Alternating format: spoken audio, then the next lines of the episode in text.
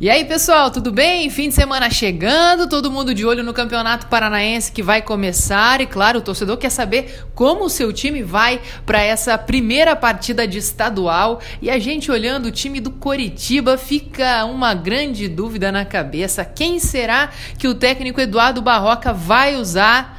no gol. É, o Curitiba que está muito bem servido no gol, né? Já tinha o Muralha, que ajudou o Curitiba na campanha do acesso à Série A.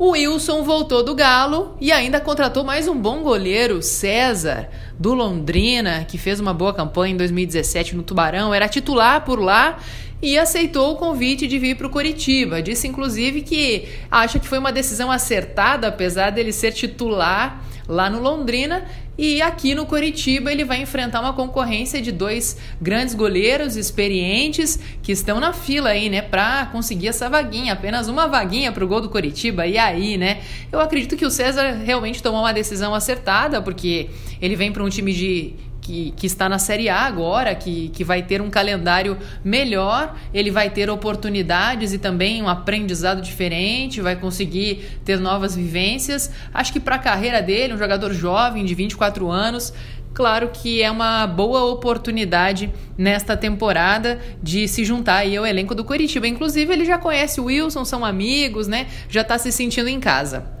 Agora, quem que o Eduardo Barroca vai usar? Bom, eu aposto que agora no Paranaense ele deve utilizar o goleiro Wilson. Acredito que é também uma decisão acertada. O Wilson está de volta, né? O Couto Pereira. É, ele que teve um 2019 um pouco ruim porque sofreu com lesão, aí acabou ficando de fora do time. O Muralha foi lá aproveitando a oportunidade, né? Ele que estava tentando voltar, dar a volta por cima no futebol, foi lá e conquistou a vaga no gol do Coritiba. Foi bem e depois seguiu, né? E aí o Wilson, quando estava recuperado, acabou indo para o Atlético Mineiro, onde não teve muitas oportunidades, participou de apenas três partidas. E eu acho que dentro da filosofia do Eduardo Barroca, de utilizar nesse começo de estadual um time alternativo, um time é, reserva, né? Porque está focando a preparação dos jogadores principais, dos titulares na Copa do Brasil, em outras competições, e quer fazer uma pré-temporada um pouquinho mais longa, com outro foco, eu acho que tem que colocar o Wilson em campo agora, né? O Wilson precisa retomar esse ritmo de jogo, precisa de volta, né? Reconquistar o seu espaço, e é uma oportunidade para ele entrar em campo, claro, no Campeonato Paranaense. O Wilson que tem uma grande história no Coritiba, a gente vê pela enquete aí que está no globesport.com barra Paraná, a torcida quer a presença do Wilson em campo, é, ele fez grandes defesas, né? Desde que chegou no Coritiba em 2015, inclusive em 2016 pela Sul-Americana, ajudou a eliminar o Belgrano pela Sul-Americana, defendeu dois pênaltis, foi lá e fez gol também. Tem essa fama de ser um goleiro artilheiro que sai da meta, vai lá e faz gol, cobra pênalti.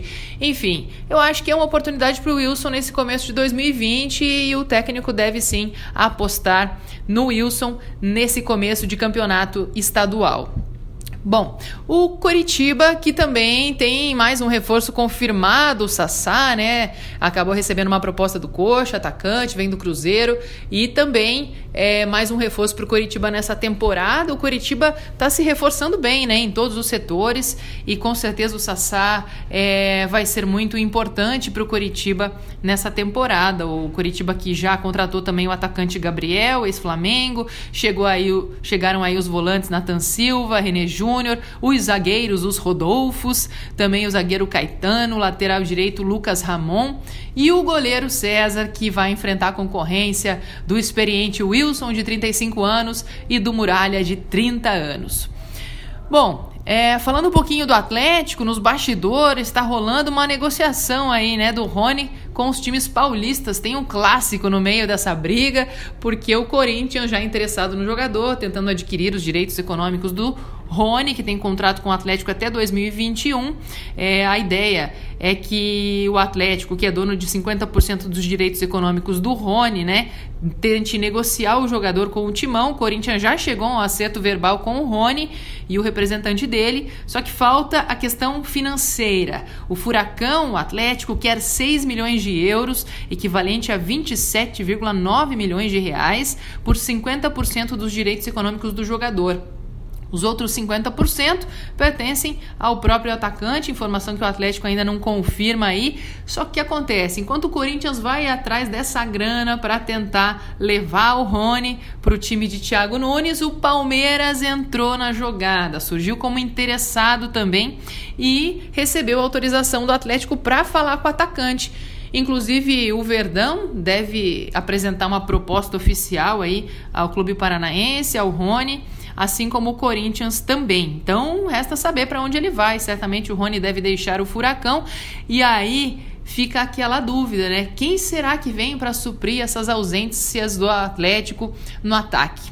Principalmente porque Marco Rubens saiu, Rony deve sair também do Atlético, o Felipe Viseu que vinha sendo negociado, teria que se apresentar ao clube não se apresentou, então certamente não virá. E aí o Atlético fica um pouquinho desfalcado no setor.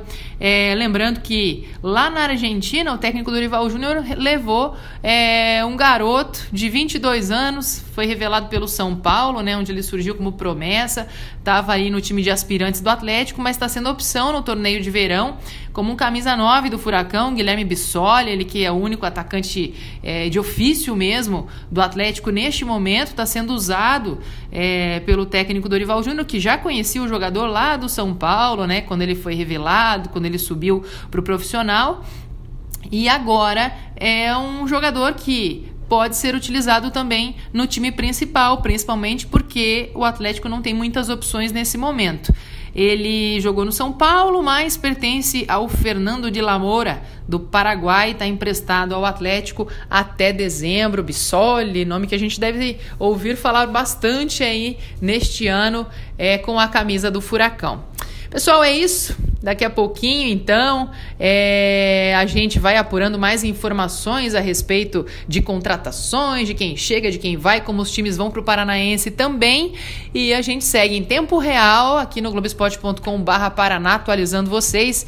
E também na tela da RPC, você acompanha o nosso Globo Esporte na TV. Muitas informações. Neste sabadão, a gente vai falar sobre os times que entram em campo pelo Campeonato Paranaense. Vai ter reportagem, já tô chamando aqui, hein? Especial com Douglas Coutinho. Lembra dele? Foi revelado pelo Furacão, né? No Campeonato Paranaense, inclusive.